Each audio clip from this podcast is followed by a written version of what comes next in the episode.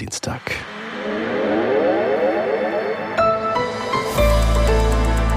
Die ARD Infonacht Nachrichten um 4.30 Uhr mit Milad Kupay. Der britische König Charles ist an Krebs erkrankt. Das hat der Buckingham Palast mitgeteilt, ohne die Krebsart zu veröffentlichen. Mit Charles jüngster Behandlung an der Prostata habe die Erkrankung aber nichts zu tun. Aus London Gabi Biesinger. Der König habe bereits mit regelmäßigen Behandlungen begonnen. Charles werde auf Anraten der Ärzte seine öffentlichen Auftritte absagen, die Amtsgeschäfte und Treffen mit dem Premierminister aber weiterhin wahrnehmen. Britische Medien berichten, Prince Harry, der sich von königlichen Aufgaben losgesagt hat und in den USA lebt, habe mit seinem Vater telefoniert und werde ihn zeitnah besuchen. Der Palast erklärte weiter, der König sei seinem medizinischen Team für das rasche Eingreifen dankbar und habe sich entschieden, über seine Diagnose zu informieren, um Spekulationen zu vermeiden. Im UN-Sicherheitsrat haben Russland und China Vorwürfe gegen die USA erhoben.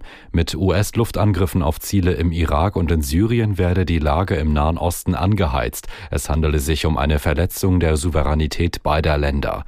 Der stellvertretende US-Botschafter Wood hielt dagegen, die Luftangriffe seien notwendig gewesen. Man arbeite aktiv daran, den Konflikt im Gazastreifen zu deeskalieren. Die Angriffe wiederum hätten sich gegen Milizen gerichtet, die vom Iran unterstützt werden. Es habe sich um Selbstverteidigung gehandelt. Die EU-Kommission will heute eine Empfehlung vorlegen für ein neues europaweites Klimaziel für 2040. Ein Entwurf zeigt, dass die Emissionen im Vergleich zu 1990 um mindestens 90 Prozent gesenkt werden sollen. Das sei nötig, um mögliche Katastrophen für Gesellschaft und Ökosysteme zu vermeiden. Die EU-Kommissarin für Energie Simpson fordert mehr Tempo. Es gebe nicht ein einziges EU-Mitglied, das die Ziele für 2040 schon erfüllt, sagte sie dem Redaktionsnetzwerk Deutschland.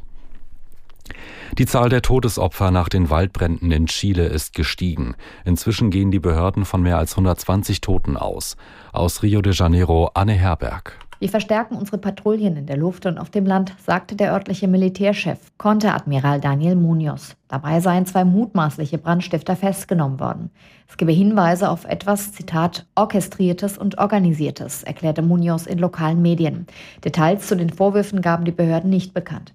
Indes zeigen sich vielerorts die Bilder der Zerstörung. Ganze Stadtviertel wurden vernichtet. An Straßen reihen sich ausgebrannte Autos.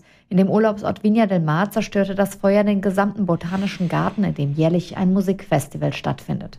Und das Wetter in Deutschland. Tagsüber ganz im Norden kräftiger Regen, in der Mitte teils trocken, ganz im Süden viel Sonne bei 7 bis 15 Grad.